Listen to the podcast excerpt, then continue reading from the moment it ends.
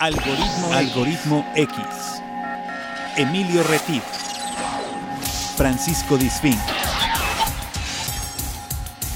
Esto es Algoritmo X. Comenzamos. ¿Qué tal? Bienvenidos. Estás en Algoritmo X en su versión de podcast. Yo soy Emilio Retif y te agradezco que estés con nosotros una vez más, que nos sintonices y que nos sigas, si te suscribas a todas las plataformas digitales donde tenemos este, este podcast. Y doy la bienvenida a Paco Isfink.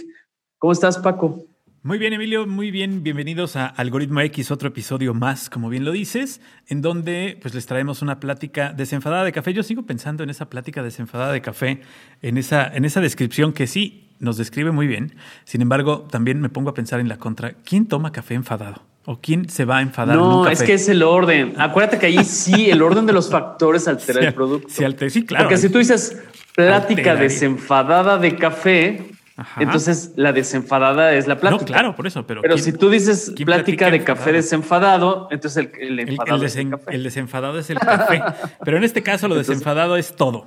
el programa, el tema, los conductores y, por supuesto, los invitados a los que siempre les agradecemos que, pues, como bien lo dice Emilio, abran esta ventana para, eh, pues, asomarnos a su vida, a su casa, a su país, a su lugar de residencia. Y, estas son bien bonitas porque eh, es, padrísimo que puedas escuchar eh, en, un poco más de una hora eh, un proceso de vida en el que cambian en, escenas migrantes y en, cuestiones de, de altas y bajas, en donde prácticamente eh, algunos dicen, no, yo no lo hago porque me da miedo o no lo hago porque no sé qué va a pasar. Bueno, pues aquí puedes saber qué pasó, cómo va a pasar y así decidirlo, ¿no? Así tomar, tomar, unas, tomar decisiones. No estamos haciendo este, en ningún momento una campaña para que la gente emigre de su lugar de, de, residencia, al contrario, este, lo mejor es ahora sí que estar en donde debes estar, pero también migrar ideas, migrar eh, situaciones, migrar trabajos, cambiar de novias, cambiar de novios, pues también eso es migrar y también eso es cambiar y eso es eh, parte de estos procesos humanos que precisamente son los que platicamos aquí.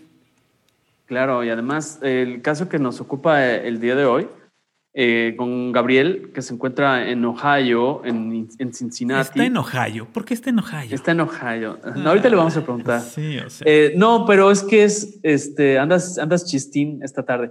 No, el tema es que él empezó, empezó, pues no, no cuando un adolescente, sino ya una persona, digamos, joven, maduro, ahorita él nos va a platicar, y pues eso es importante como una experiencia de vida, donde todos en alguna, yo pienso que casi todos en alguna etapa de la vida de adolescente, joven, maduro, de repente dices, quiero cambiar de aires, quiero buscar otros horizontes. Claro. Y a veces, pues, o no lo hacemos por miedo o no lo hacemos por comodidad. Entonces, pues bueno, vamos a presentar. Bueno, antes de presentarlo, quiero invitarles a que nos sigan en nuestra plataforma en Facebook como Algoritmo X, que nos escuchen todos los viernes a las 9 de la noche a través de la señal de Radio Más, 9 de la noche, hora del centro de México.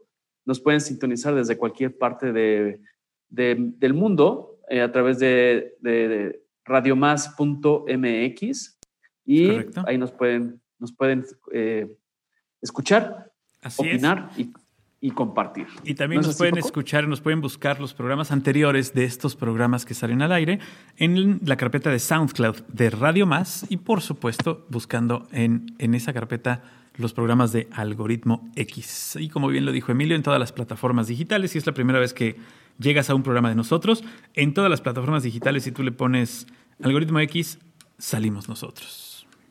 Es correcto. Y vámonos 2400 kilómetros. Nosotros no, nos, no, salen los temas, nosotros no. Exactamente. Este, vámonos 2500 kilómetros de aquí, ¿no? Exactamente, nos vamos a, a, Cincinnati, al estado de Ohio, y nos vamos a una ciudad donde hay... ¿Cuántos habitantes? Bueno, si te fueras en bici, Paco, serían entre 8 y 10 días, dependiendo cómo le pedalees. Híjole, está cabrón. Si fuera en coche, de 2 a 3 días dependiendo si manejas como abuelito o como este Rayo McQueen. Exactamente. y si te vas en avión, son tres, cuatro horas, estás al noroeste, noreste. Si te vas en moto, dependiendo de la moto, Dependiendo de lo moto que vayas, es como vas a llegar. no, no, no, porque si no te, pescan por ahí. Pero el tema es el 3, este, tres a 4 días, ¿no?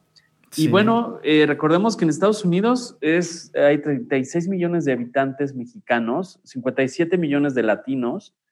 Y pues básicamente en esta ciudad, pues de lo más icónico que encontré es que es donde, donde nacieron Steven Spielberg y Tyrone Power donde además está el corporativo o una de las oficinas principales de Procter Gamble, que es una empresa pues transnacional y sé que existía, si no es que está en bancarrota o estaba en este proceso em, de previo a la bancarrota de Macy's, en la parte de, es una tienda departamental.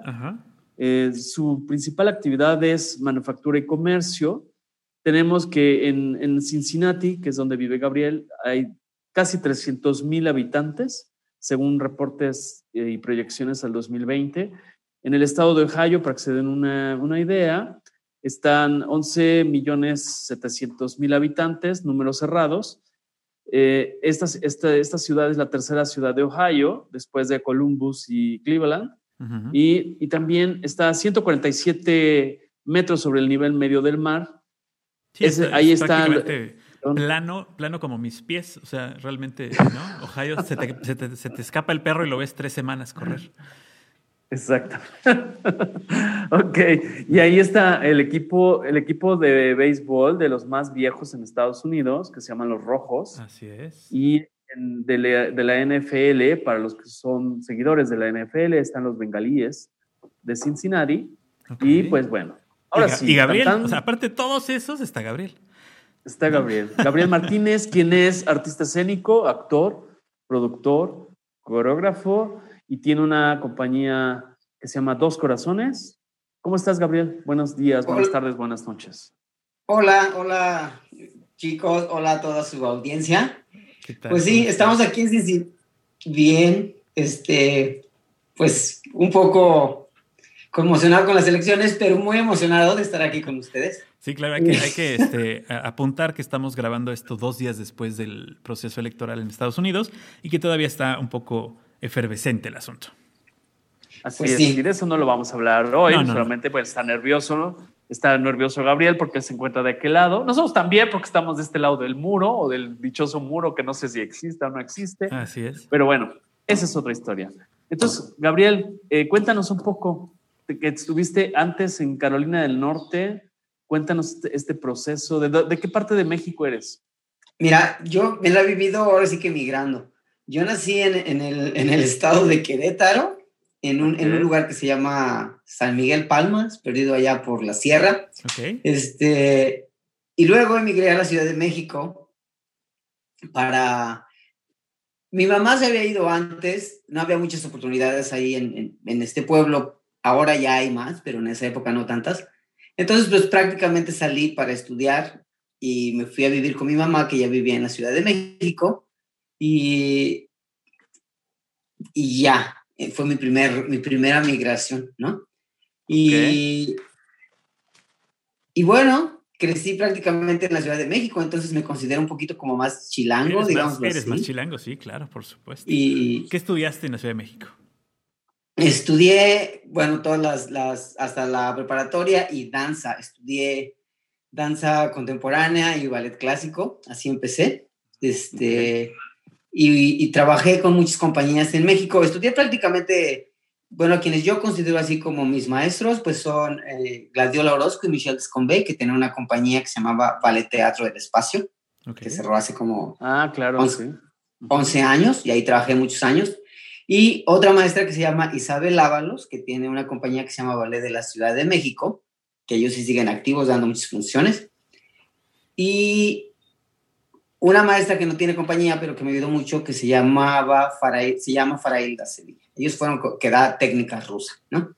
Ellos fueron como mis, mis bases. Después ya estudié, he tomado muchos cursos de teatro, de muchos estilos de danza, de, de muchas cosas. Eso estudié y entre todo este tiempo también tuve otra migración. Viví en hace como 12 años en Berlín, Alemania. Viví un año. Ok. Ah, muy bien. Pero ¿quién estás? Ajá, andado aquí para allá y para acá. pero aquí en Estados Unidos tengo uh, cinco años y medio. Ok. Eh, llegamos porque vine, vine este, mi pareja vino a estudiar una maestría y por eso vinimos para acá. Órale. Ok. En, en, en North Carolina, en la, en la Universidad de Chapel Hill, de Universidad de North Carolina, que está en Chapel Hill. Entonces llegamos a esa zona, pues ahora sí que, pues nada, hicimos las maletas y nos vinimos. Y un proceso como un poco raro, ¿no? O sea, yo en realidad vine a este país con una, una visa de, de fiance. Ajá. Conocí a quien es mi, mi ahora, este, pues esposo, esposo si se puede decir, en México. Claro. Y después de 10 años decidimos venir aquí y pues la condición para arreglar toda la documentación y demás, pues había que casarse y nos casamos, ¿no? Ok. Y, Ok. y así llegué, este, y bueno, Carolina, en Carolina del Norte viví en una zona muy, pues muy bonita, la experiencia fue bastante buena porque llegamos a una zona de aquí de los Estados Unidos que, le, que se le conoce como The Triangle of Research, el. Triángulo de la Investigación, que son tres Ándale. estados, ajá, están en Carolina del Norte entre Chapel Hill, que es la universidad donde, él estudió, está Duke, que es una, una universidad que está en un pueblo que se llama, una ciudad pequeña que se llama Durham, que está cerca de ahí. Y la otra universidad es la Universidad del Estado de Carolina del Norte, que está en Raleigh. Entonces, esa zona se le conoce como The Triangle of Research. Es la zona en Estados Unidos donde vive la mayor gente con maestrías y doctorados. Entonces, se le considera la zona más educada de los Estados Unidos. Ok, Entonces- vamos, a, vamos a mandar a Paco allá para ver si lo educa. A ver si así me, a- me maestrean. Entonces, pues fíjate que hay gente de todas las edades, ¿eh? O sea, a mí me sorprendió porque hay gente que tiene, que se dedica a hacer investigaciones y que van justamente a hacer investigaciones, doctores, este, escritores, abogados, bla, bla, bla. Pero es una, una, una zona muy diversa. Entonces, la verdad es que a mí no me costó nada de trabajo adaptarme porque hay muchísima población, no solo hispana, sino de otros países que llegan a la universidad. Claro. La mitad de las personas que viven en ese pueblo son estudiantes. La gente que vive ahí como de fijo, digamos, es como la otra mitad. Entonces la gente está, está muy acostumbrada a ver gente de Al muchos flujo. colores. y Como de- población ajá, flotante, ¿no? población flotante muchísima y por lo tanto, pues también hay mucha apertura para, para las artes, ¿no? Para todas las actividades artísticas. Claro, por todas las expresiones que llegan de todo el mundo, ¿no?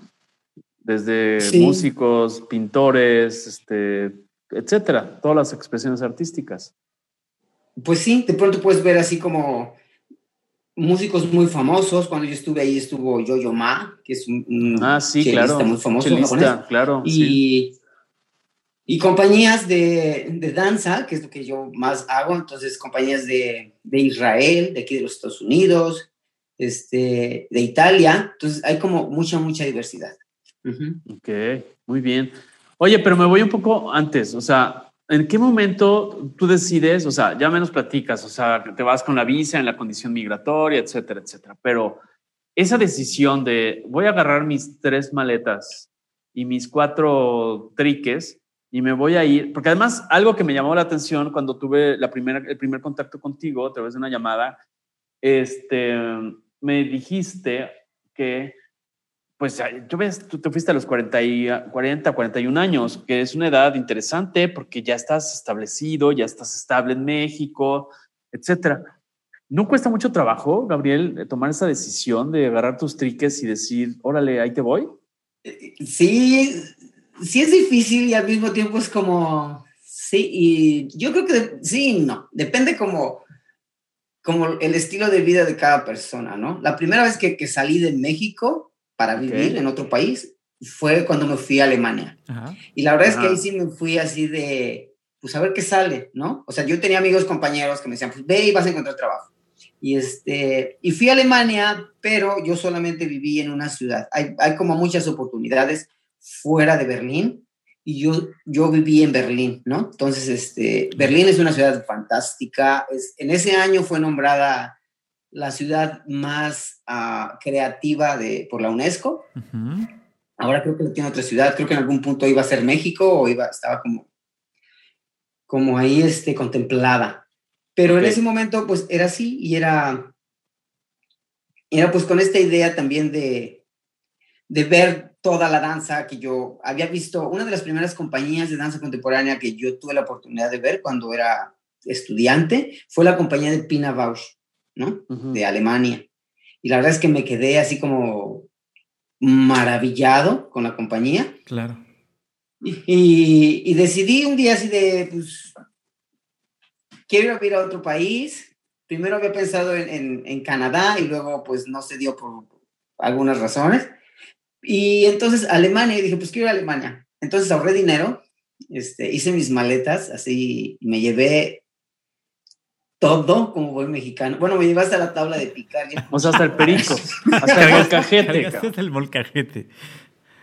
Pues sí, porque yo dije, no quiero llegar y comprar nada, ¿no? Entonces, tenía unas cortinas muy prácticas que yo había hecho en el departamento donde vivíamos y las enrollé y todos, todos. Las chapas de las puertas, te llevaste hasta el smog de la Ciudad de México. No, eso. ¿Sabes qué pasa? Que antes era más fácil viajar con cosas porque sí, claro. no, no, te cobraban. No te limitaban tanto los pesos, claro. Pues no, en realidad yo no llevaba tanto ropa porque pues tampoco tengo un closet tan grande, nunca lo he tenido. Y obviamente llevaba cosas para la danza, ¿no? Ropa de, de trabajo y zapatillas de ballet y esas cosas y que no ocupan mucho espacio. Que, no es precisamente gorda la ropa de, de ballet, pesada. Y después llevaba ropa mía que tampoco era tanta. Y después dije, pues tengo la maleta y voy a aprovechar para llevar cosas. Muy bien. Pues no quiero llegar y estar comprando, ya sabes, que el cojín, que el, el salero, que no sé qué. Que quieras o no, no se te va un montón de dinero de llegar a equipar otra casa. Sí, claro.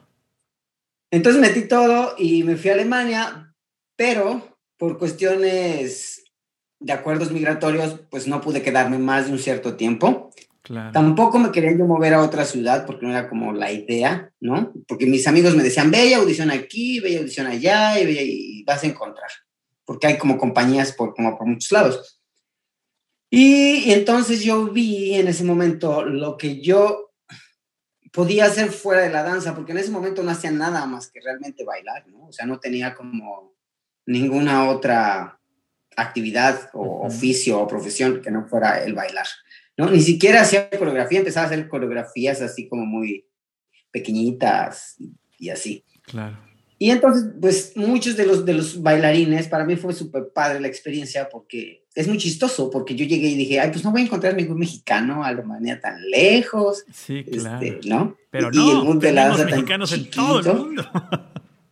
Pues sí, sorpresa. Llevo una clase de danza, de ballet, y el que daba la clase era mexicano. Y luego...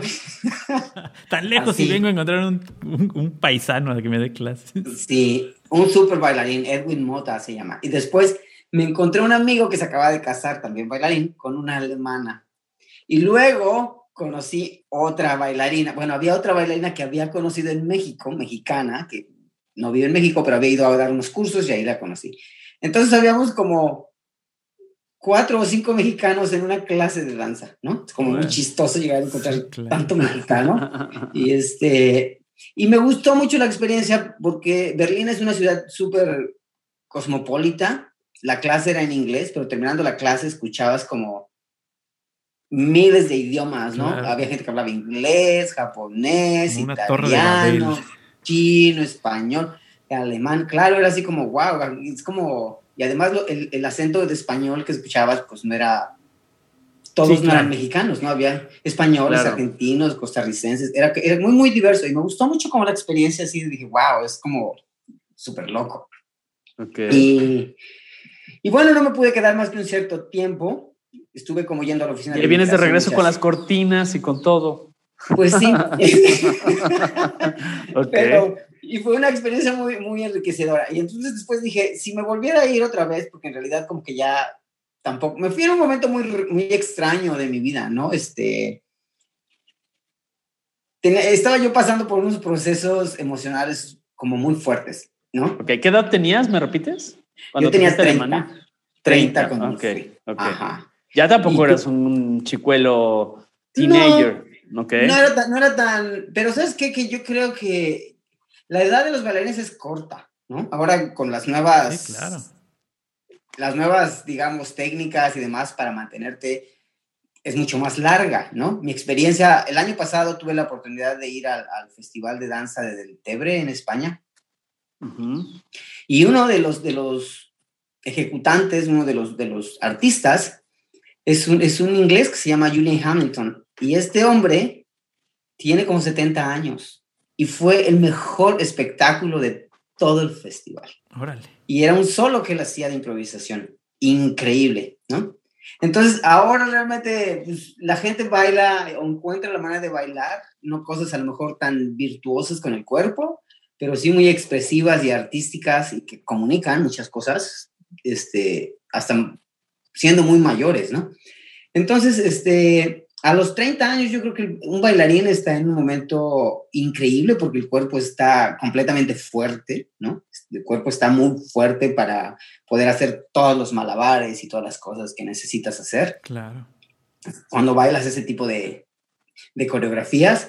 Y aparte tienes la madurez para las interpretaciones. Este, y yo creo que es, los 30, de los 30 a los 40 es una edad maravillosa como intérprete porque tu cuerpo está muy fuerte, lo conoces perfectamente, entonces tienes como menos riesgos de, de, lesiones y este tipo de cosas que las tienes después de los 40 o antes de los 40 por la falta de, de, experiencia o conocimiento, no sé cómo nombrarlo.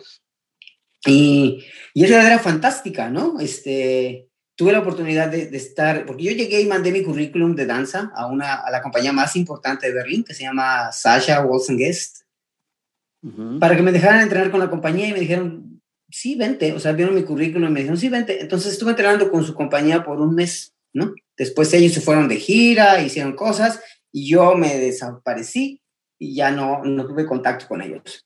Pero conocí otras gentes con unos trabajos excelentes, estuve entrenando con uno de sus de sus maestros bases en Berlín. Y, y a mí me encantó la experiencia, ¿no? O sea, conocer, es, es, como muy chistoso porque yo en esa época, antes de irme, bailaba con el Ballet Teatro del Espacio y ahí tuve como muy buenas oportunidades, o sea, teníamos cada año una o dos temporadas en el Palacio de Bellas Artes, más las temporadas, porque teníamos un teatro propio, más las temporadas que se hacían cada, cada estación, digamos, porque teníamos temporada de primavera, verano y otoño-invierno, cada año. Y, y, trabajaba yo en México, trabajé con muchos coreógrafos que venían de Europa, que vinieron justo para trabajar con la compañía, entonces tenía yo mucha experiencia de, pues de trabajar con, con mucha, mucha, mucha gente muy, muy buena, digámoslo así, ¿no? Okay. Entonces, me acuerdo cuando yo sentía así, wow, no puede ser que esté aquí en esta compañía que después de la de Pina Bausch es como la más importante en Alemania de danza contemporánea. Y, y me acuerdo que había un, bailarín que era muy, muy, muy serio y muy amable. Y un día los dos llegamos temprano y nos cruzamos en, en el elevador. Estaba en un lugar ahí que se llama Radial System, ah, Radial V, algo así, no recuerdo bien. Y subimos y entonces este, él me dice, ¿dónde bailas? Yo le dije, pues acabo de llegar aquí, soy de México y bailo con esta compañía. Y era como muy chistoso porque el, que era el director de la... Eran dos directores del ballet teatro. Gladiola Orozco, que es mexicana, y Michel Descombey, que era francés, que ya, falleció. Este, y él fue director de la Escuela de la Ópera de París en su momento, antes de, de migrar a México, ¿no? Y entonces este chico cuando me dice, ¿dónde bailas? Yo le digo, bailo en esta compañía. ¿Y tú dónde bailas? Y me dijo, yo soy, bailo en la Ópera de París y soy solista y vengo porque Sasha me está montando Romeo y Julieta y yo soy Romeo, ¿no? Hago el papel de Romeo y vengo para entrenar con ellos. Entonces fue a mí de, wow, no puede ser que yo esté tomando clase con estas personalidades de la danza, ¿no? Era como, como un poco así, pues cuando eres joven y sueñas y tienes esas como ilusiones en tu cabeza, se te hace como enorme, ¿no? Claro, claro. Sí, claro, y, se, se, fueron cristalizando todas esas ideas, o algunas tal vez no estaban en, tu, en tus planes, pero la vida te fue llevando y te fue abriendo, levantando telones y llevándote por caminos de experiencias diversas, ¿no? Oye, creo que hablo mucho. Si, si, si hablo no, no, no, está bien. Para eso, para eso estás. Pues es, para eso veniste. Sí, exactamente. Para, para eso te, te invitamos. Y bueno, y esa fue mi experiencia. Después regresé a México, volví a bailar con el Ballet Teatro El Espacio. Y, ¿Cuánto tiempo estuviste allá? Eh, en Alemania estuve un año. Solo un año. Y ahí conocí la nieve por primera vez, ¿no? Este, ah, claro. y, las y las enfermedades invernales porque me regresé a México porque me puse malísimo. Entonces, este, un invierno muy fuerte y yo la verdad no estaba preparado, entonces me dije, me voy a México, me entró como, como un ataque de pánico y dije, no me quiero morir en este país, este, adiós, ¿no? Y entró el síndrome, el síndrome del jamaicón, que así se llama eso, cuando pues extrañamos el país. Ajá, ok. me entró muy fuerte y ya decidí regresarme, regresé y, y, bueno, regresé a bailar con el Teatro del Espacio y también con el, con el Ballet de la Ciudad de México y también regresé como, dije, ah, pues si me vuelvo a ir a otro país, que como que no lo contemplaba, pero también contemplaba, bueno, ya tengo más de 30, tengo que hacer otra descartaste cosa. Descartaste Canadá, ya nos lo dijiste antes, de descartaste bailar. Canadá y se presentó el tema de ir a Carolina del Norte donde era la, la, ciudad, está el Triángulo de los Investigadores o de las investigaciones. Sí, eso ¿Y en qué momento aparece en escena este, esta parte de Cincinnati? Mira, después de que yo regresé a México, empecé a hacer como muchas cosas, ¿no? Empecé después de Alemania, empecé a hacer coreografía, empecé como a investigar más, empecé a hacer un como cosas como independientes, luego este, el Ballet Teatro del Espacio cerró, después yo hice una certificación de Pilates, estuve dando clases de Pilates mucho tiempo en México con la idea de poner un estudio y dar clases de Pilates y seguir manejando pues mi tiempo para trabajar con diferentes compañías. Y en lo que me quedé en México antes de venir aquí, quería hacer una AC de arte, pero no solo de danza, sino colaborar con actores, cantantes, obviamente bailarines y con toda la gente que pudiera para hacer diferentes tipos de, arte escénico, digámoslo así, ¿no? O video o lo que fuera. Y, y bueno, estuve trabajando con, con, algunos grupos independientes, con compañías independientes y, y haciendo funciones. Hice una pequeña compañía con, con dos compañeros y dimos funciones en México, en, en algunos teatros y en un festivalito de ahí de, del bosque de Chapultepec. Y, empecé a trabajar más con actores. Estuve entrenando un grupo que se llama Teatro Ciego, con actores ciegos. Les estuve mm. dando entrenamiento por dos años y preparándolos para un espectáculo. Órale, qué padre. Y sí, está, está muy padre. Ellos tienen mucho trabajo ahora, son como, han crecido mucho.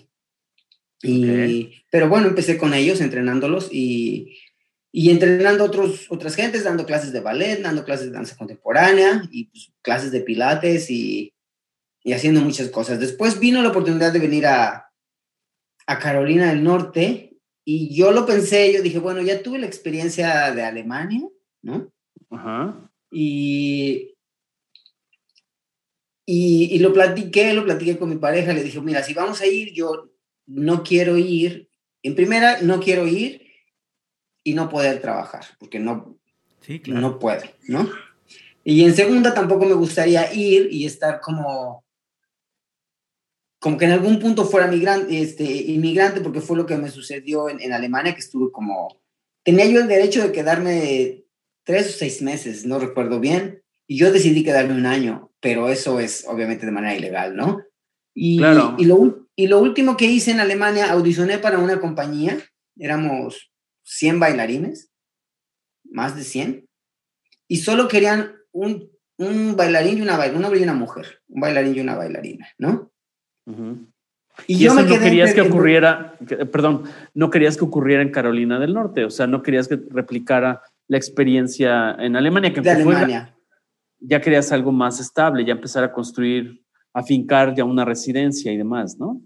Pues yo decía, bueno, si puedo irme así, si no, prefiero quedarme en México y continuar con mis planes y, porque estaba yo en México, como, tenía como todo muy estructurado, ¿no? Había estado ahorrando por unos, por unos años para el estudio de Pilates, que, estaba, que ya lo estaba como a punto de tener el presupuesto para iniciarlo, y había estado colaborando con más artistas para poder armar como, digamos, mi compañía, pero no necesariamente solo con bailarines, sino multidisciplinaria. Claro, ya, ya más, artes. Y, y, estaba cuando, perdón, perdón, Gabriel, cuando funda, es, cuando fundas Dos Corazones Productions. No, hicimos una compañía que se llamó Danza sin Espacio. Ok. Con, con, dos compañeros, con Héctor Sánchez y Cintia, Cintia Barrios. Y, y bueno, el proyecto se quedó como pausado. Hicimos dos espectáculos, uno para que presentamos en, en un teatro que se llamó Tatao, sobre los tatuajes y lo presentamos en un festival, de, el Festival de Chapultepec y en un evento en, en México que se hace en el corredor Roma Condesa. Ahí lo presentamos. Y luego hicimos un espectáculo para el Papalote Museo del Niño. Muy chistoso porque era un espectáculo para niños, pero cuando lo presentamos solo eran adultos. Era una cosa rara. Este, pero bueno, hicimos con ese proyecto y ya no hicimos más porque yo me tuve que venir. Trabajé también antes de venirme con una compañía que se llamaba Teatro Inercia de teatro físico, ¿no? Como danza teatro, eh, con Shanto Yarzabal, que también falleció desgraciadamente hace, hace un tiempo. Y, y después de eso yo decía, ya quiero hacer mis cosas, quiero tener esto. Y, y, entonces cuando decido venir a Carolina del Norte, yo dije, bueno, o sea, si hay la oportunidad, voy, pero con estas condiciones, ¿no? Quiero estar legal, quiero trabajar y quiero, pues, seguir haciendo prácticamente lo que hago. Entonces, vimos todo lo de los papeles, aplicamos para una visa de fianza, me aceptaron o nos aceptaron y decidimos venir. Pero todos los procesos legales, obviamente, eh, la cuestión migratoria están, hay reformas todo el tiempo, ¿no? Cambian y cambian y cambian. Entonces se suponía que todo el proceso iba a tardar seis meses, pues tomó seis meses. ¿Y cuánto cuesta más o menos? Es un proceso de esos. cuesta mucho dinero. Digo, este, como, cuánto. Además, además por, lo que, entiendo y hago, hago cuentas de las fechas, te fuiste y llegó Trump. O sea, fue el cambio, ¿no? es, todo un tema rarísimo porque yo dije, ¿a dónde me voy a meter? Este,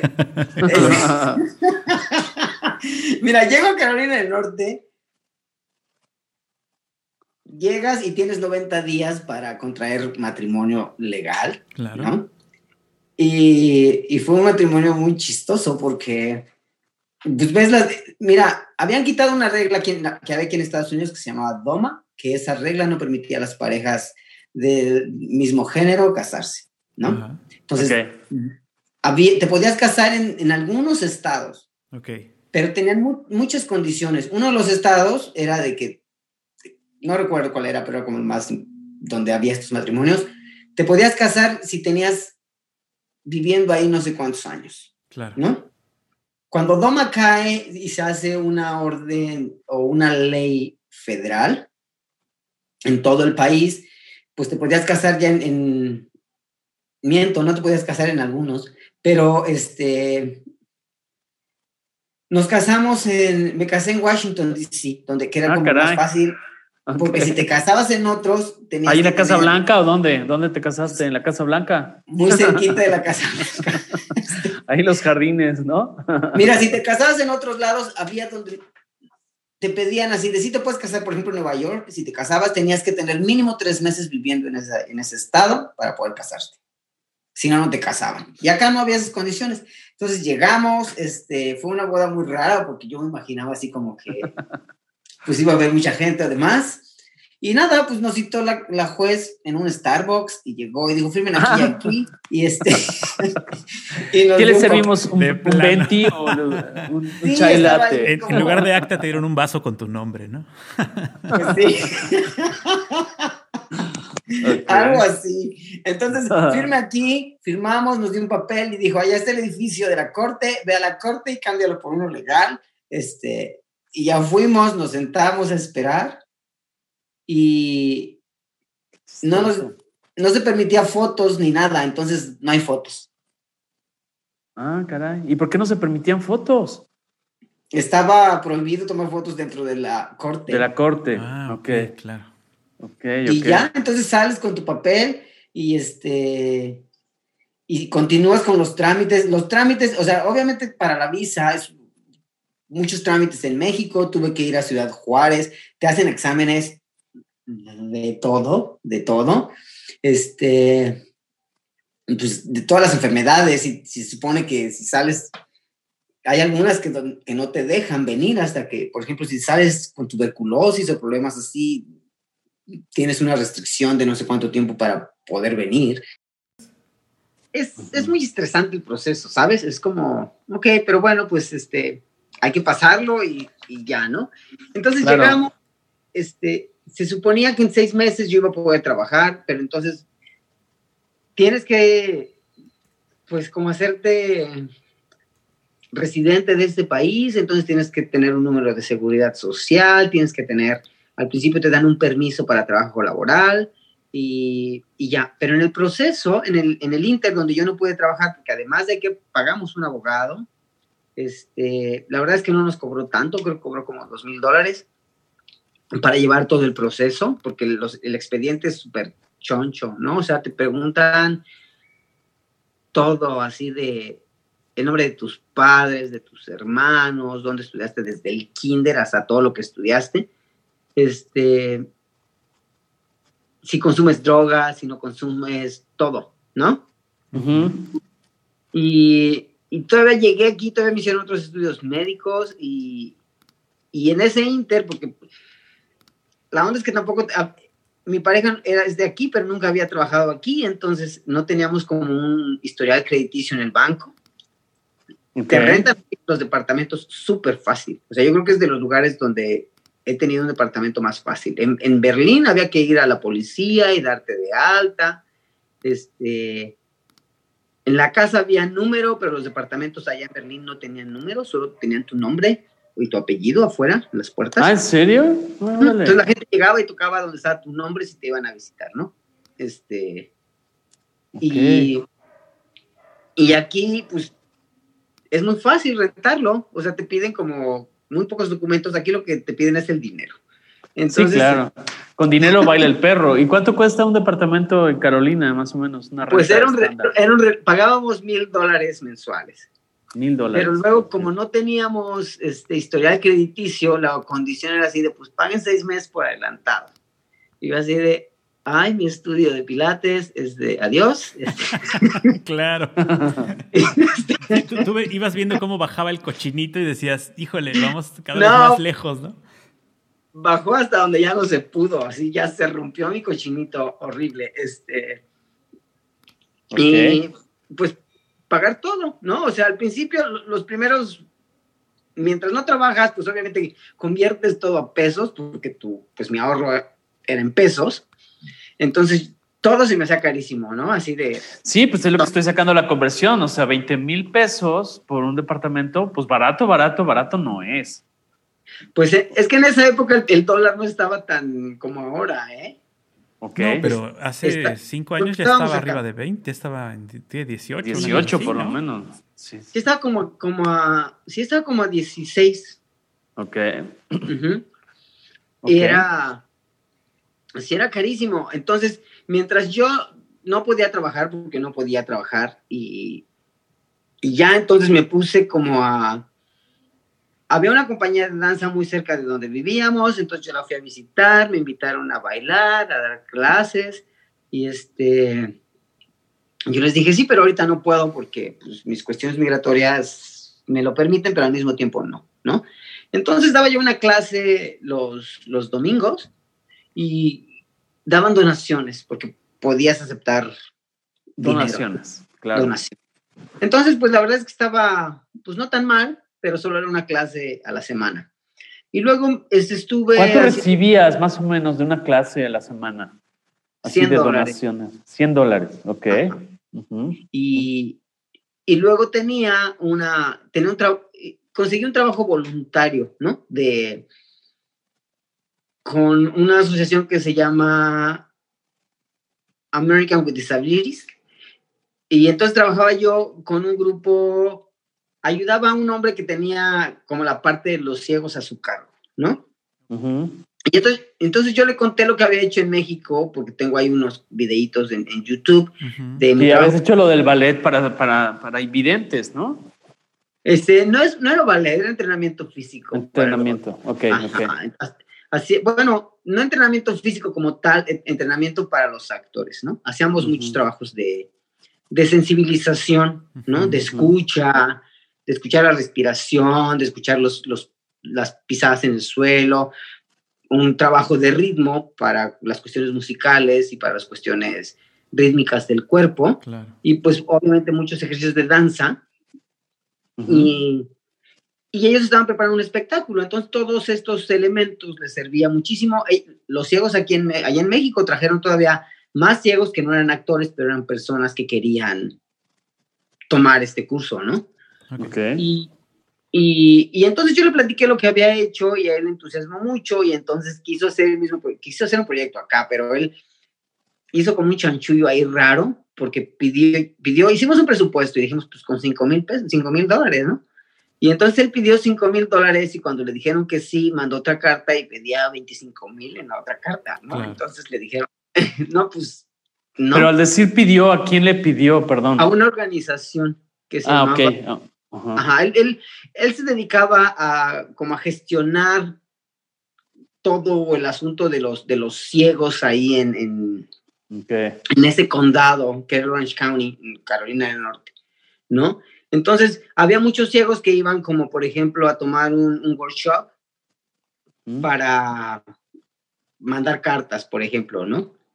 Una cosa así. Y él organizaba workshops, por ejemplo, yo fui a uno, él me invitó de, de los conductores de los camiones, ¿no? Entonces era muy interesante porque eh, los conductores de los camiones les daban un entrenamiento para saber cómo tratar a un... Recibir a una persona así. A, un invidente. Una en un autobús, cómo tomarlo para, para ayudarlo a subir o para ayudarlo a bajar.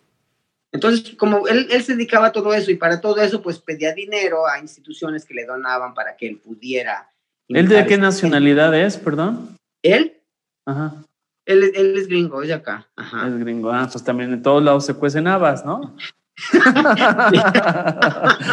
Digo, pues, sí, porque luego todos nos lo adjudican a los latinos.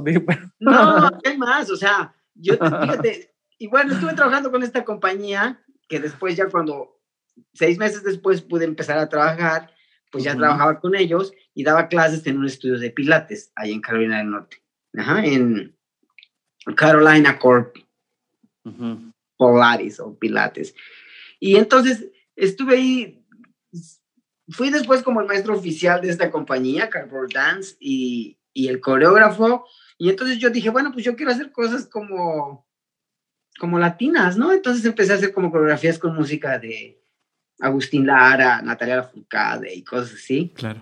Ok como muy, muy, muy, latino, ¿no? De diferentes épocas, evidentemente, con, más contemporáneo y más este, de los años 50 y de todas las épocas. Okay. Y luego este, me invitaron a, a, trabajar como bailarín y como coreógrafo en unos festivales locales de ahí, ¿no? El Tobacco Road Festival y en otro que hicieron para para sacar fondos para, para una reserva ecológica donde hay un río y como usar los fondos para tratar de rescatarlo, ¿no? fue muy interesante lo que estuvimos haciendo. Y ya entonces, eh, como era yo además el único latino, digamos, en ese grupo de bailarines y, y el único mexicano, la, la, que era directora de la compañía del Cardboard Dance pues también pidió dinero, ¿no? O sea, para apoyar a su grupo. Y entonces dijo, no, pues trabajamos con la universidad, este, tenemos gente latina, este. Entonces yo, firmé unos, yo firmé unos documentos para que le dieran lana también, ¿no? Entonces, este... Okay. ¿Y ella de dónde era, perdón? Ella también de, de allá. claro. Ok, y el permiso, el permiso seguía sin llegar. De permiso para poder trabajar. No el, permiso, llegó después. Okay y fue cuando empecé yo a trabajar con la compañía de, Primero me fui a un gimnasio y les dije, oiga, ¿no quieren que dé clases de danza aquí en el gimnasio? y, y, algo que me gustó mucho de ese lugar es que nadie te decía no, ¿no? Ay, sí, vente y da las clases y, este, y me pagaban mi clase, ¿no? 50 dólares. Y, este, y estuve dando clases como seis meses y tenía yo 10 estudiantes, pero ellos decían, no, es que tienes que meter 20, tienes que meter 20, mínimo, mínimo, mínimo. Y, entonces yo decidí terminar el grupo. Dije, no, y ya, pues no voy a meter más gente, o sea, ustedes me tienen que hacer promoción, ¿no? Claro. Y, y total que dejé de dar esas clases, que eran tres veces por semana, pero empecé a dar clases en, en el estudio de Pilates y ahí empecé a tener pues, como muchos, muchas clases, ¿no? Y luego, como, como ya todo mi dinero se había ido porque estuve nueve meses sin trabajo, y luego tuve que ir a México por una, porque en ese tiempo tampoco puedes salir del país, ¿no? Este, en un momento no pude salir del país y tenía que ir por una emergencia. Y pues hay que pagar el permiso para que te dejen salir. Entonces era un gasto. Sí, hay que pagar por todo ahí, por pagar por respirar. ya lloraba, ¿no? Eh, entonces, pues decidí tomar un, trabajo en una, en una tienda de autoservicio, entonces trabajaba yo todo el día, todos los días, ¿no? ¿Y ahí qué hacía? Ahí hacías? Daba, clases de danza, daba clases. ¿En la tienda de, autoservicio dabas clases de danza? No, en los lugares que te digo, pero aparte en la tienda de autoservicio, ahí entré a trabajar al departamento de frutas y verduras, ¿no? Ah. Entonces, me la pasaba yo acomodando las manzanas. Claro, claro. Me y bailabas. Que quedaba todos los, todos los, este, la estantería quedaba muy artístico. Queda muy bonito, sí, la verdad es que... Pero es una experiencia, digo, finalmente es una experiencia que, que te formó, que te, que te, dio... Algo tuviste que haber sacado de esa experiencia. Sí, conoces gente muy rara en los autoservicios, pero... Claro, sobre, todo en Estados Unidos. ¿Pero por qué rara? ¿Pero por qué rara? Incluso hay una página, para aquellos que nos están oyendo, hay una página que se llama People of Walmart, y ves cada cosa, la gente sube sus fotos de lo más raro que hayan visto. Y de verdad pues no se imaginan, ¿eh? No se imaginan lo que pueden ver. Había una mujer, una, una afroamericana, ¿no? Como de unos 60 años, con uno de estos pants como muy psicodélicos, como muy coloridos. Los tie-dye. A veces llevaba uno. Ajá. Y entonces llegaba, agarraba un carrito del súper y daba vueltas y vueltas y vueltas y vueltas y vueltas y vueltas y vueltas, como más de una hora, y no compraba nada y se iba. Pero diario, diario, diario. Era un buen ejercicio, claro. Ah, o sea, la, gente rara, perdón, la gente rara eran los clientes. Sí, claro. Y, y luego una, una ah. clienta llegó con una bolsa como con 20 aguacates todos cortados, ¿no? ¿A poco? Y, y los iba a regresar porque compró aguacates y ninguno estaba maduro. Entonces. Qué bueno. Claro, la garantía es garantía, ¿eh? eso tiene, tiene que ser. Pues entonces, es una de las cosas que aquí hay, ¿no? Que si algo no te gusta o algo no está, no esperabas, lo cambias, te regresan tu dinero. Entonces fue a regresar sus aguacates porque ninguno era, estaba maduro. Entonces, cosas así. qué raro, sí, qué raro ya te entendí que es, que es raro. llegó, un día y me dice, oye, quiero comprar esta, este, tenía una papaya en la mano y me dijo, quiero comprar esta fruta, pero yo no sé si la cajera sabe que se llama papaya. Y este... ¿Cómo crees? Yo le dije, claro que tiene que saber. Sí, claro. Este, pues sí, encuentras gente raro, ¿no? Es, difícil. sui generis, llamémosle sui generis, para que no, no haya este, pensamientos este, que generen controversia. Pues. Exacto. Este, de, este, única en su tipo, por decirle de algún modo. Pues sí, única en su tipo. Ok. Y, este, y ya después de que mi, mi pareja terminó la universidad, este, pues decidimos movernos, pero después de la universidad la gente tiene que hacer una cosa que se llama, es un, fellowship, que es como una, ser pasante, ¿no? Sí, sí. Tienes que estar bajo supervisión, bajo un este, mentor que diga que estás listo para trabajar sin, sin ninguna supervisión, ¿no? Que ya es como profesional, o no sé cómo decirlo. Y entonces, para esos trabajos, pues no aceptan a la gente en cualquier institución. Entonces, aquí la gente se mueve mucho y se mueve mucho de acuerdo por donde, así que aquí es donde encuentres el trabajo, pues te vas, no hay nada centralizado, ¿no? Okay. Y, la gente se mueve de un estado a otro, es como muy común. Sí, claro. Y entonces, eh, pues hubo la oportunidad de venir acá, que era como, como una gran coincidencia porque... Pero al decir, perdón que te interrumpa, es que yo soy muy metiche, perdóname. No, claro. Pero al decir hubo la oportunidad que, oye, o sea, iba pasando uno un camión que decía, este, venga a vivir aquí a, Ohio? ¿O cómo, cómo, cómo, llegan las oportunidades? No, mira, yo conocí Cincinnati, obviamente llegamos aquí porque es como muy chistoso. Su familia vive, él es, nació en un, en un lugar que se llama Lebanon, Ohio, Líbano, Ohio, que está a 40 minutos de aquí de Cincinnati. Entonces fue como, yo dije, bueno, pues es como una, como una, como una oportunidad para estar cerca de la familia también, ¿no?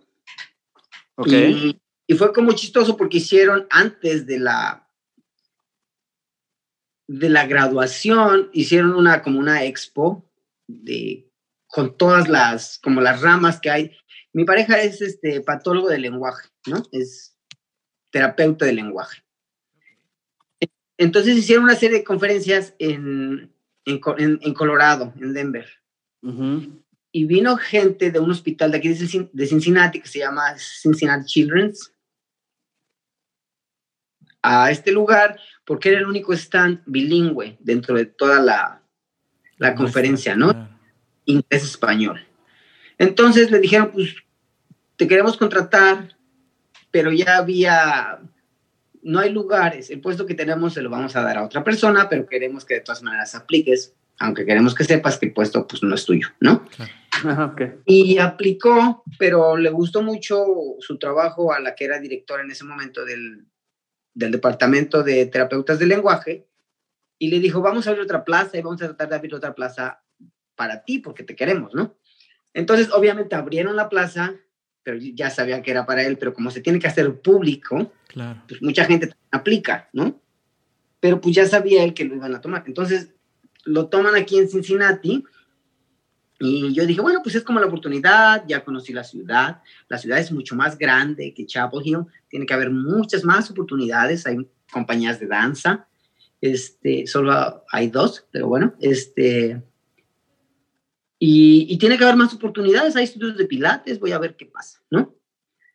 Y llegamos aquí y fue como, pues, todo un shock, porque, como te digo, la otra zona donde vivíamos en Carolina del Norte es la zona como de las más educadas, de la, donde vive la gente más educada. Claro. O la mayoría de gente educada.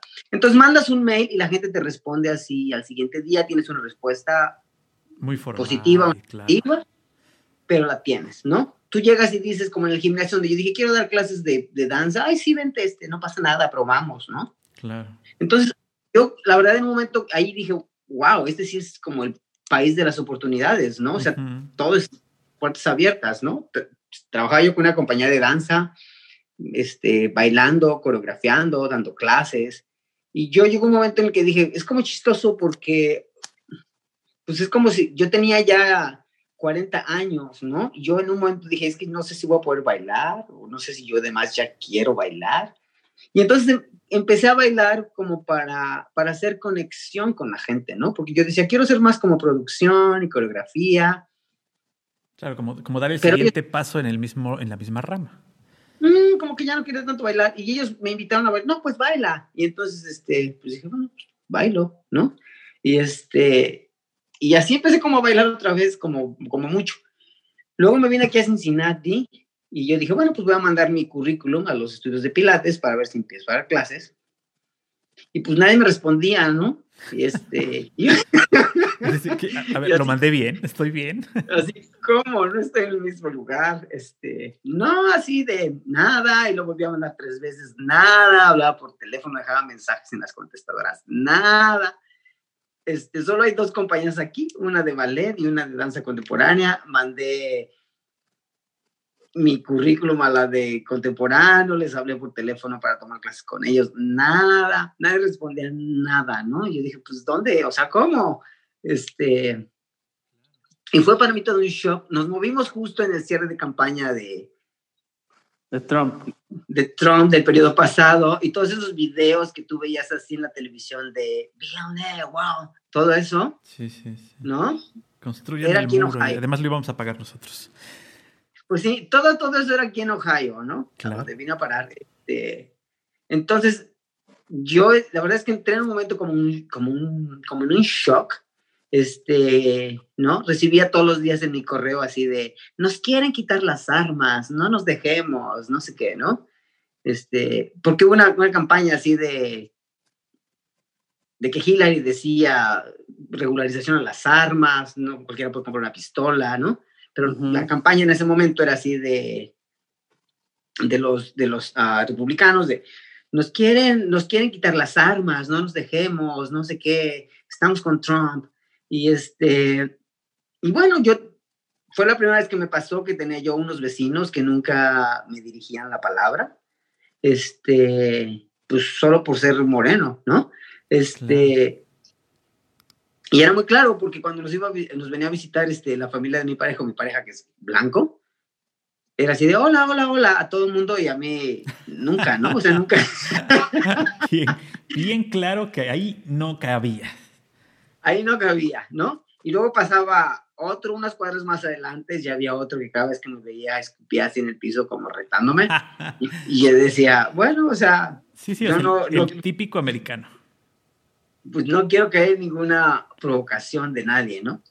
Y entonces yo sí me, empecé a sentir como, pues, ¿qué hago aquí, no? O sea, nadie me respondía a las llamadas. Claro. Te veían feo. Sí, lo que no había como que lo que yo quería. Entonces entré como en un, en un poco como de, pues como en un poco como de, no depresión, pero sí en un, en una, bajón, claro en un bajón y una serie de cuestionamientos, ¿no? Pues de pronto, entonces, no tenía trabajo, no tenía tantos ingresos. Y entonces conseguí un trabajo y dije, pues, voy a entrar otra vez allá a la, a la, a una tienda de autoservicio mientras veo qué pasa, porque no puedo estar sin ganar dinero, ¿no? ¿Y ahí también había gente rara? Ahí hay gente más rara, entonces...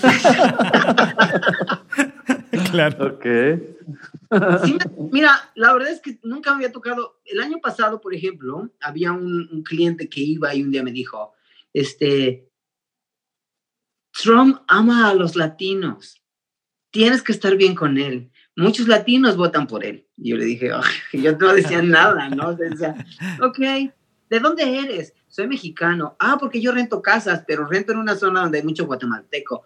Pero no te gustaría vivir ahí porque los guatemaltecos y los mexicanos no se caen bien. Y yo así de, ¿qué? Pero era un tipo muy raro. Un día llegó y me dijo, este, es que todos los negritos, porque hablaba un poco de español y decía así, todos los negritos son drogadictos. Y yo puedo lidiar con ellos, pero los que no soporto son a los judíos, me chocan los judíos. Y yo decía, ah, ah no. ¿Cómo claro. decirme estas cosas, no? Estaba exacerbado además el ambiente político y por eso... Cosa loquísima, pero además aquí como él estaba en su derecho de expresión, pues decía lo que se da la gana, ¿no?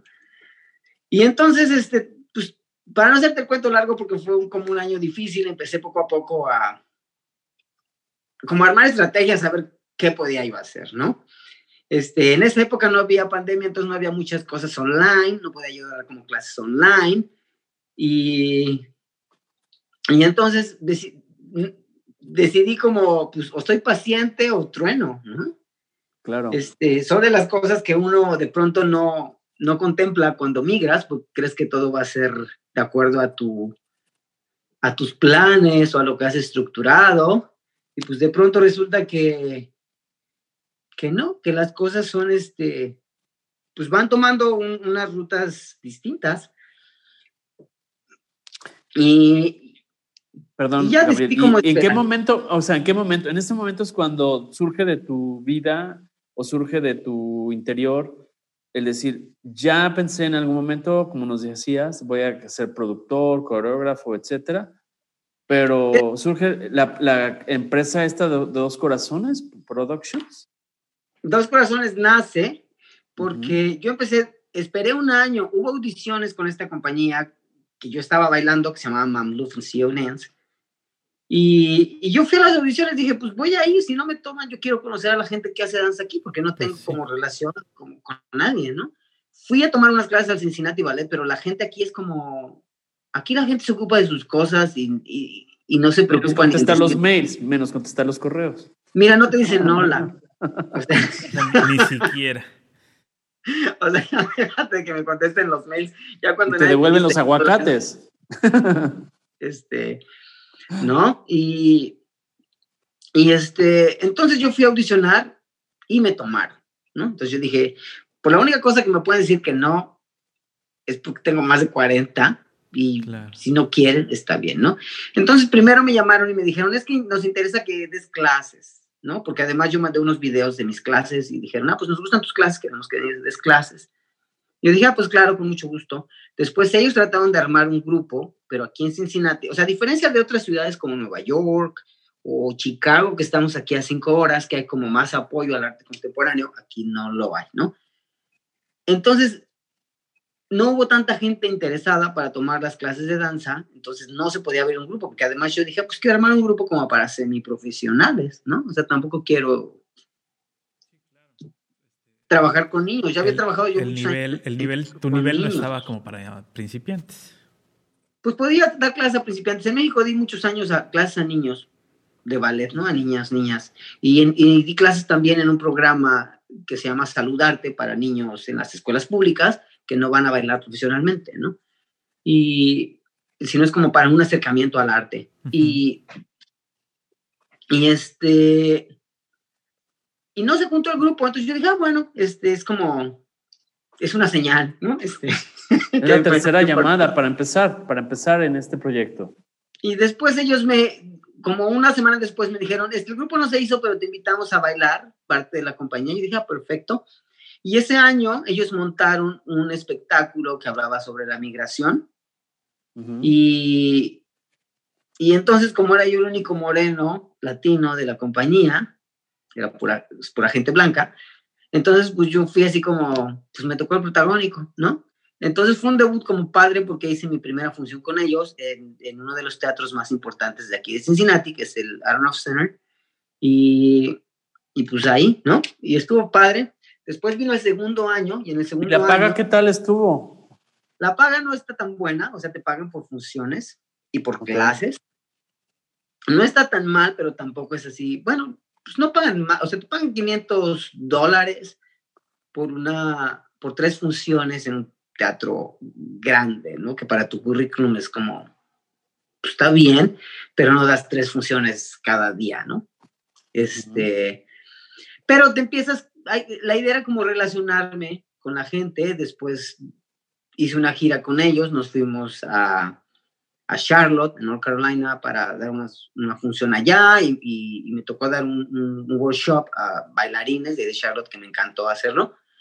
Después regresé aquí, fue, terminó el año, vino el segundo año y en el segundo año me dieron chance de coreografiar para la compañía. Hice una, una, una coreografía a la mayoría de la gente que invité les gustó. Y entonces yo decidí, dije, pues creo que es el momento de, pues, de echar a andar las cosas. De entrarle a eso, claro. Desde hace tiempo, ¿no?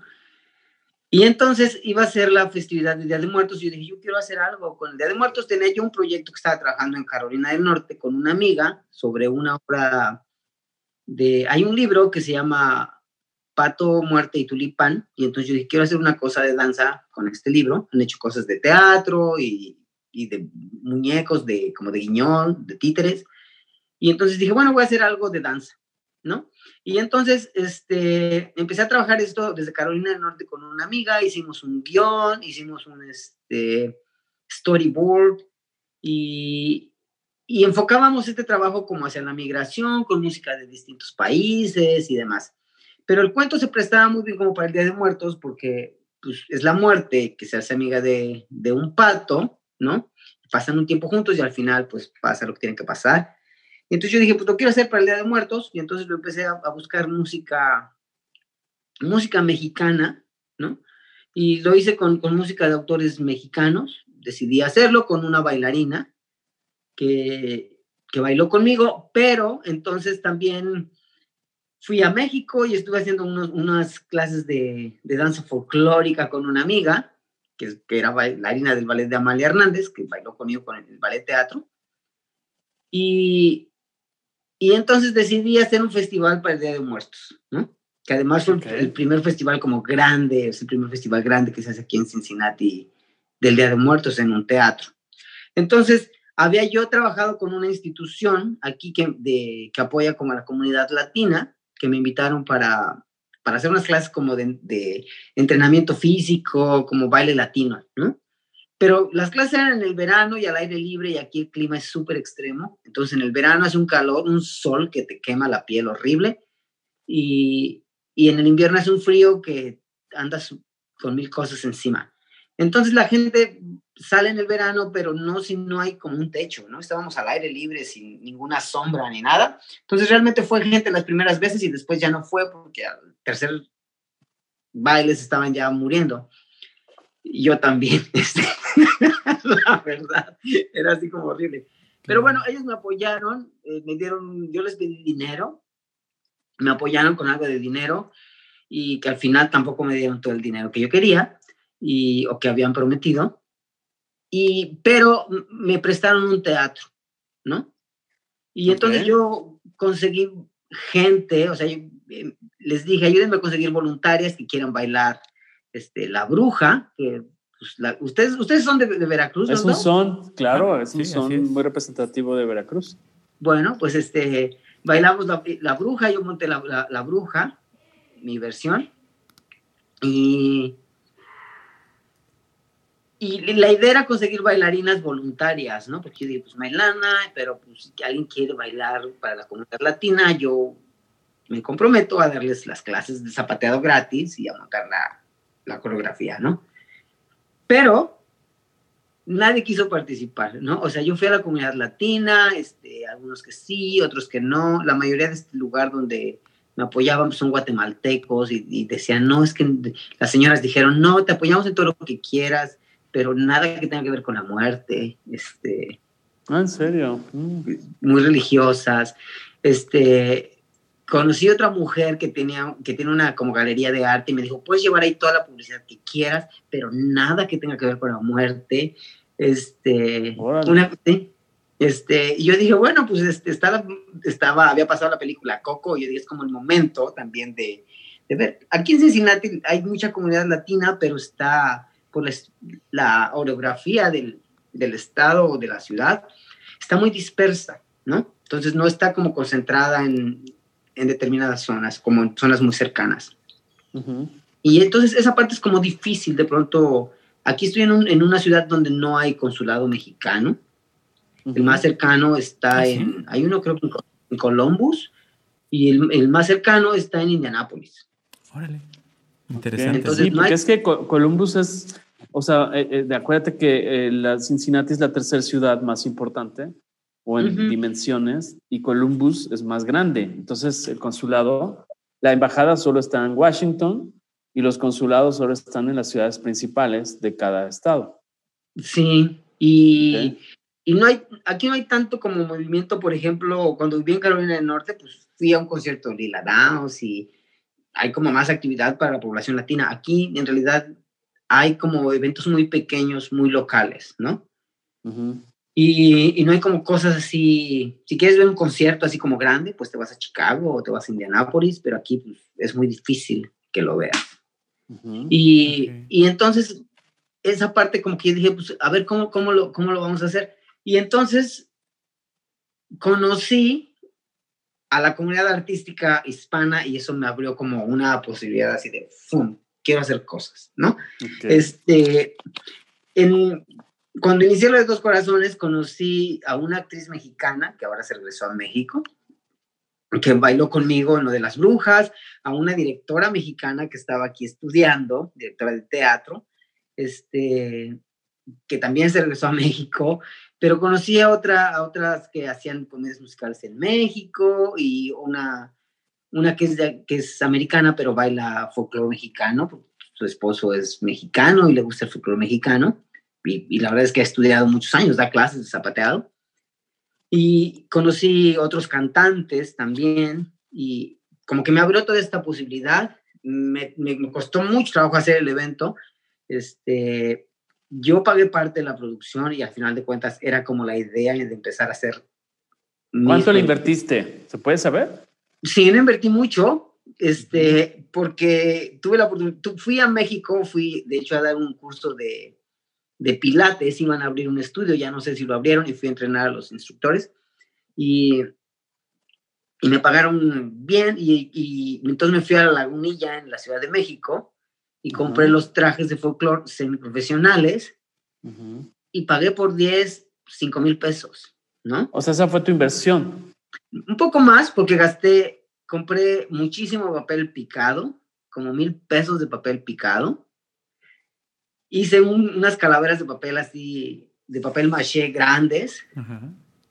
Y, y bueno, esa fue como parte de mi inversión. Ellos me dieron un teatro por el cual yo no pagué, pero hubieran sido 1.500 dólares del teatro. ¿Y, el teatro de cuántas personas? ¿De, localidad para cuántas personas? 400. Ah, pues está bien. Obviamente estuvo lleno, ¿no? O sea... ¿Y era con boleto pagado? No, porque no me dejaron cobrar. Ok. Porque, porque bueno, es como, fue como mi primera experiencia. Yo dije, bueno, o sea, vamos a ver qué pasa, ¿no? O sea, si, si puedo realmente echar a andar este, este proyecto. Si no... Pues ya lo estabas echando a andar, de hecho. Lo, lo cambiaba, ¿no? Entonces realmente lo que...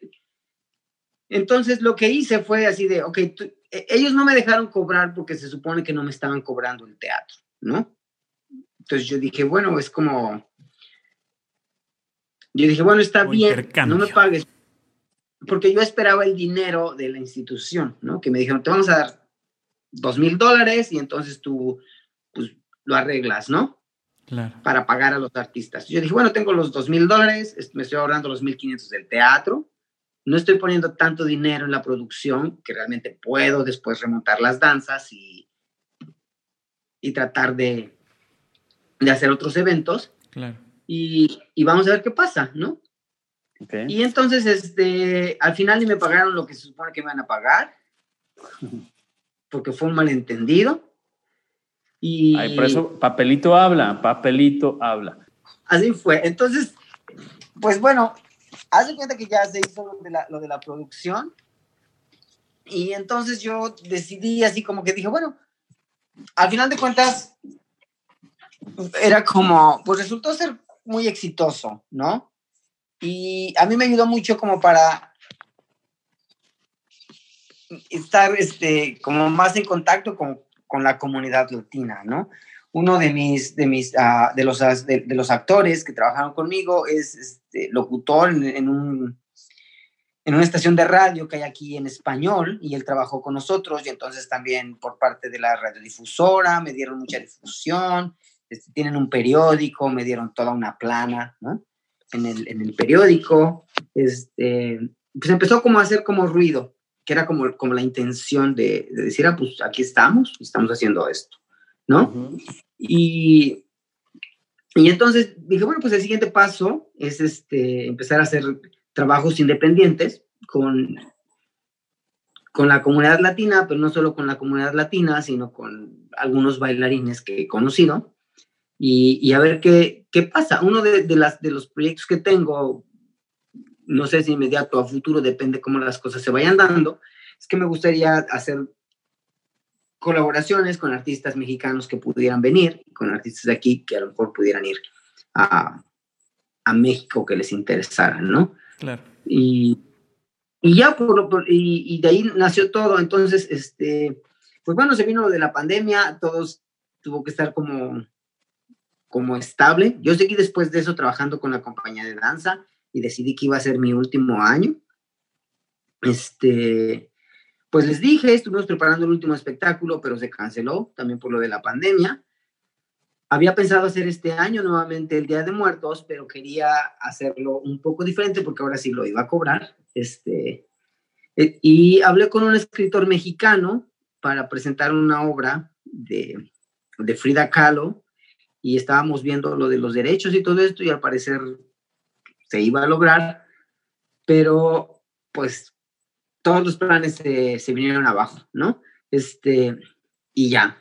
Entonces, de momento estoy así como, pues esperando a ver qué, qué va a surgir con, con la nueva normalidad o con la nueva manera de hacer este, espectáculos de danza y teatro y con todos estos convenios que a mí me gustaría en algún momento hacer biculturales. ¿no? Claro, está como en pausa. ¿no? Sí, esto, todo está pausado. O sea, cuando hice lo del Día de los Muertos, pues obviamente me, me, me acerqué al consulado mexicano en Indianápolis.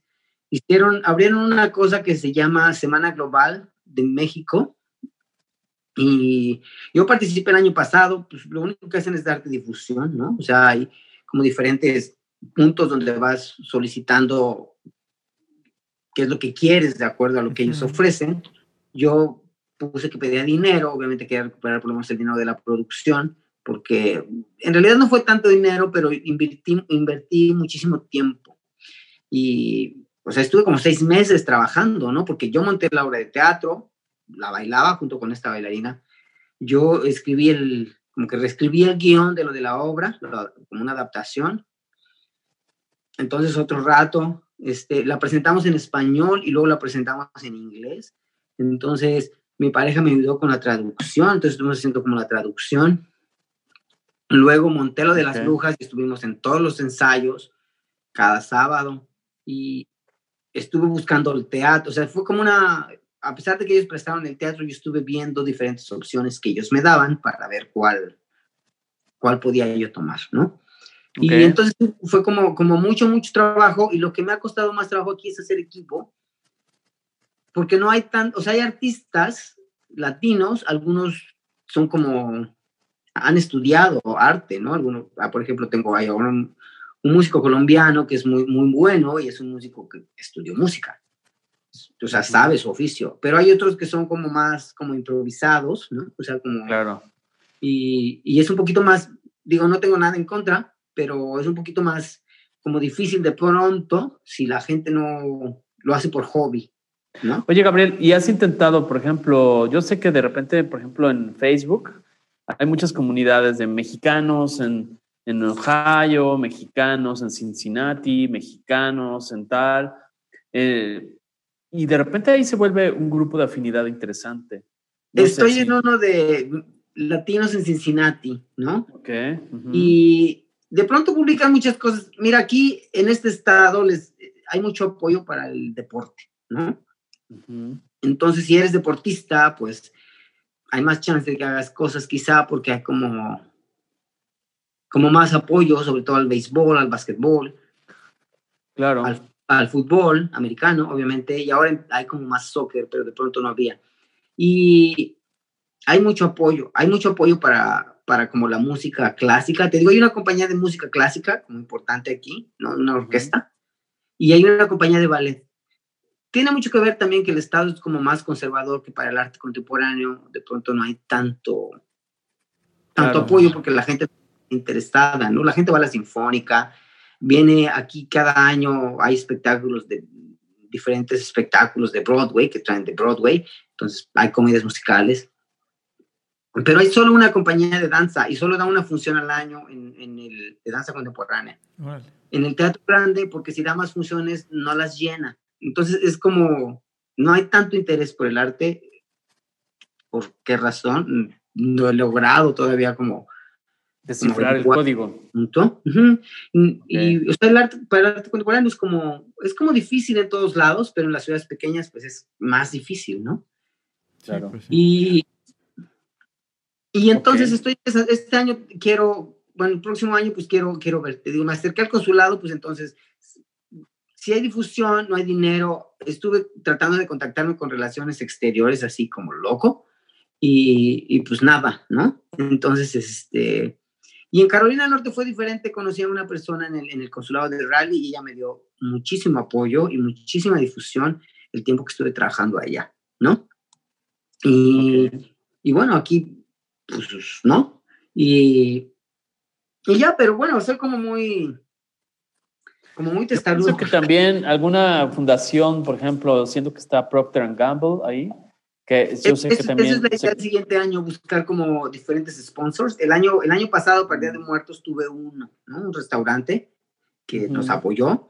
Y este año pensaba lo mismo, o sea, llegar como a... Hay una fundación que se llama Arts Wave aquí en Cincinnati. Y entonces este, me puse en contacto con ellos y me han estado mandando información a ver cómo puedo aplicar este, de pronto quería, de pronto no quería, porque también los apoyos gubernamentales de pronto no son muy buenos para, los, para tu estatus migratorio. Es como una cosa extraña, ¿no? Este, entonces decidí como, pues, quizá tengo que esperar hasta ser ciudadano o no lo sé, pero este año dije, bueno, quiero hacerlo y, y el interés que tenía en México de hacer mi AC, aquí tengo el mismo interés de hacer una non-profit con esta, esta asociación que se llama Dos Corazones y es como he empezado a hacer cosas, ¿no? El año, la semana pasada, un amigo me invitó y bailé una Pues yo te sugiero, hay un, hay un, digo, a los que quieran y que tengan proyectos similares, eh, tenemos dentro del podcast una charla, no recuerdo la fecha, pero uh, hablamos con una chica en Francia que se dedica a la procuración de fondos.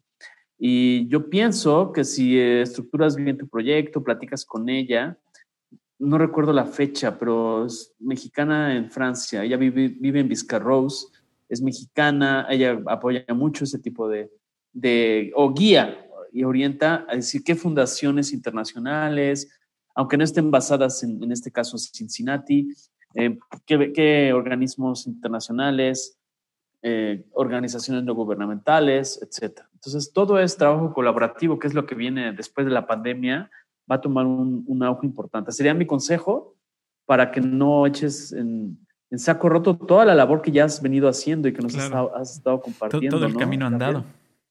Sí, no, pues la idea es darle continuidad.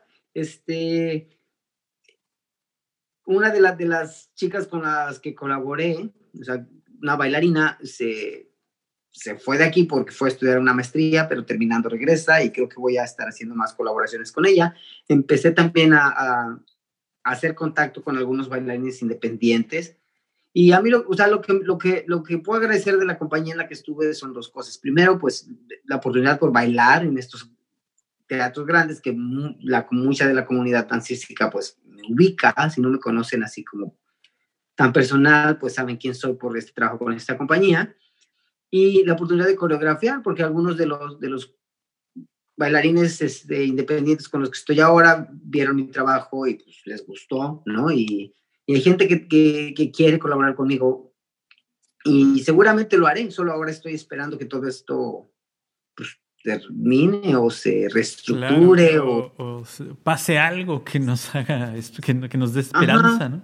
Claro. Pues sí, entonces he estado, por ejemplo, ahora una me escribió una, una, porque empecé a hacer como pequeños videos que pongo en, en YouTube, en Facebook, en, en Instagram, y gente de una de otra localidad aquí cerca me contactaron, ah, he visto tus videos y este, nos gustaría que nos des un curso porque acá también hacemos cosas, ¿no? Y luego otra, otra me dijo, ah, conozco a uno este, que dirige el centro de la comunidad irlandesa, no sé qué, este, y le dije de ti y te quiere prestar el espacio por si quieres hacer shows y estas cosas.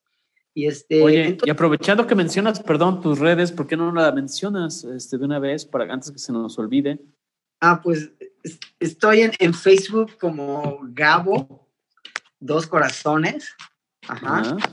Estoy en YouTube como Gabriel Martínez Rubio, porque hay otro bailarín mexicano que se llama Gabriel Martínez, entonces Gabriel Martínez Rubio me llamo, y estoy en Instagram con todas letras minúsculas y ahí me llamo Gabo guion bajo M7. Entonces me pueden seguir en cualquiera de, de estas redes.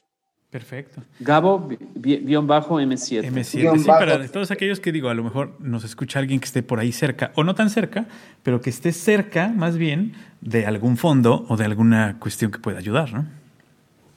Pues sí, este, pues sí, todas las colaboraciones son bienvenidas si quieren hacer colaboraciones artísticas, en patrocinar. Patrocinar, este, organizar eventos de Día de Muertos en otros países. Eso estaría padrísimo, claro. por ejemplo. Exactamente, todo lo que tenga que ver llevar, Y más ahora con esta cercanía de la tecnología, pues llevar, llevar tu, tu espectáculo a lo mejor vía eh, alguna página o algún streaming eh, a otro país, a, otro lugar y presentarlo como, pues si tú quieres Mexican Curious, pero pues la verdad es que sí funciona, ¿no? Pues sí, este, hicimos un, show que duró tres horas, entonces también es toda una labor hacer un show tan largo. Sí, claro. ¿no? Este, y, y ya, o sea, en este momento pues solamente esperando pues a ver qué sucede en el 2021 y, y tratar de, pues, de darle como más estructura y seguir presentando cosas. Este, ahora estoy trabajando en un, en un guion, quiero hacer un, un, espectáculo nuevo, estoy haciendo unos cursos de dirección escénica online y unos cursos de, de canto con un, con un maestro maravilloso que se llama Juan Pablo Villa, que hace canto cardenche, que me encanta. Y, y, y, estoy trabajando un guion sobre un libro que se llama La metafísica de los tubos, pero mi espectáculo se llama Chocolato. Ok. Chocolate. Pues sí, es, la historia de, en este, en este caso es la historia de un niño que nace en un país de habla, de habla, de habla sajona en inglés, ¿no? Y su madre es este, hispana y habla español y la abuela habla náhuatl. Entonces es como, como esta historia de, contada por un niño de lo, que, de lo que son sus primeros tres años de vida en otro, en otro país, ¿no? y, y, es un espectáculo para danza teatro también. Y, y, está pensada con música de banda, entonces a ver qué pasa.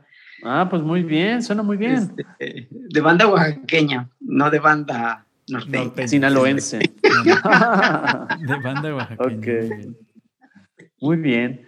Oye, Gabriel, pues súper interesante todo, todo tu recorrido y todas tus anécdotas. Este, la verdad es que, eh, pues, ¿qué te digo? Pues hay mucho camino por recorrer todavía, pero pues estás ensamblando muchas piezas. O sea que yo te felicito y te agradezco de verdad que estés aquí con nosotros y que mucha gente que te escuche se ponga en contacto como mexicano, como latino, como gente que habla español, que no sean eh, originarios de países de Hispanoamérica pues seguramente alguien te va a escuchar y, va a apoyar. ¿No es así, Paco? Es correcto. Yo espero que esta eh, manera de, enlazar, como decimos, de hacer estas redes, de hacer estos, estas telarañas en donde eh, cada uno de los puntos va haciendo clic y, lo más seguro es que hará clic para, para tu historia, para tu vida, para tu trabajo y con todo esto que tú ya has tejido, bueno, pues es más fácil que, que se continúe con el punto de cruz a lo mejor.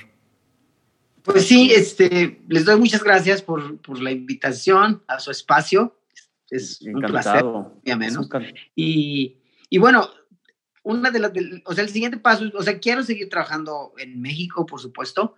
Dejé de hacerlo por cuestiones, todas las cuestiones migratorias toman mucho tiempo. En un tiempo no pude salir por más de un año del país.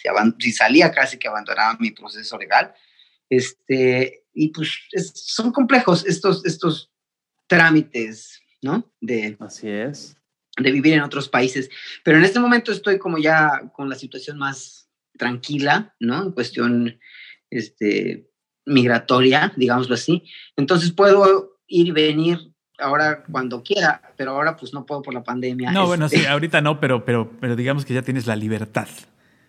Sí, tengo la libertad. Entonces, pues yo espero ir a de momento estoy en pláticas con un amigo que tiene una compañía de danza en México y tal vez vaya yo a, coreografiar el próximo año y pues seguir armando redes, ¿no? Es como lo que a mí me interesa. O sea, en algún punto me gustaría traer más artistas mexicanos, sobre todo bailarines, a, aquí. Uno de mis, de mis, de mis um, planes en el proyecto, que de hecho hablé con algunos bailarines, es hacer un festival de de improvisación, ¿no? De pronto no podía también porque estaba como muy atado con la compañía de danza que estaba, que de pronto no dan como los tiempos para hacer las cosas, pero ahorita ya no estoy con ellos, entonces estoy como libre. Entonces, pues espero poder hacer el próximo año el, festival de improv aquí. Así va a ser. Y déjame decirles, amigos que nos escuchan, este, bueno, Gabriel, tú comparte este, este contenido que va a estar disponible en unas semanas Estamos grabándolo, lo vamos a liberar en breve. Se va a quedar 24 horas, 7 días a la semana.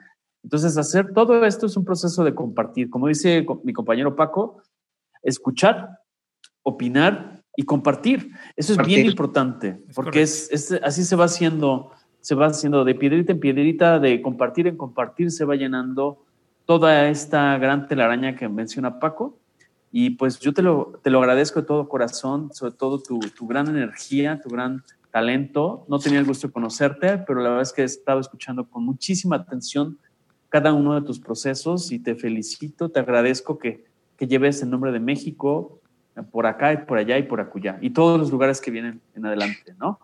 Pues muchas gracias, un placer para mí conocerlos también. Este, pues soy su escucha, escucho sus podcasts, me, me gusta mucho.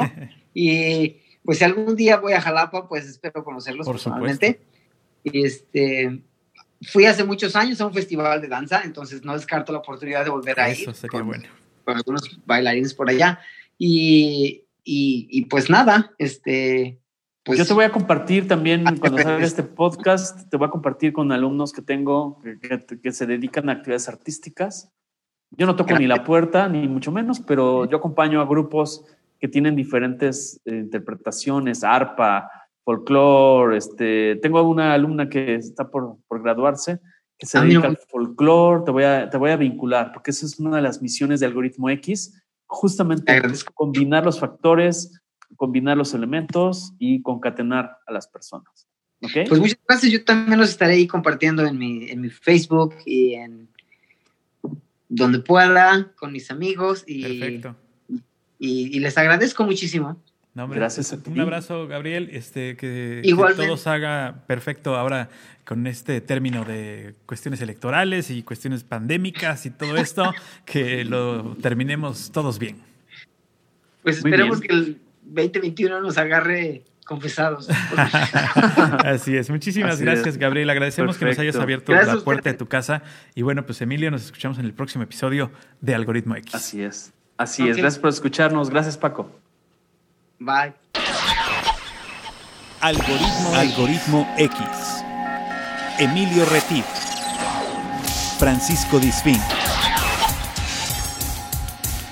Esto fue Algoritmo X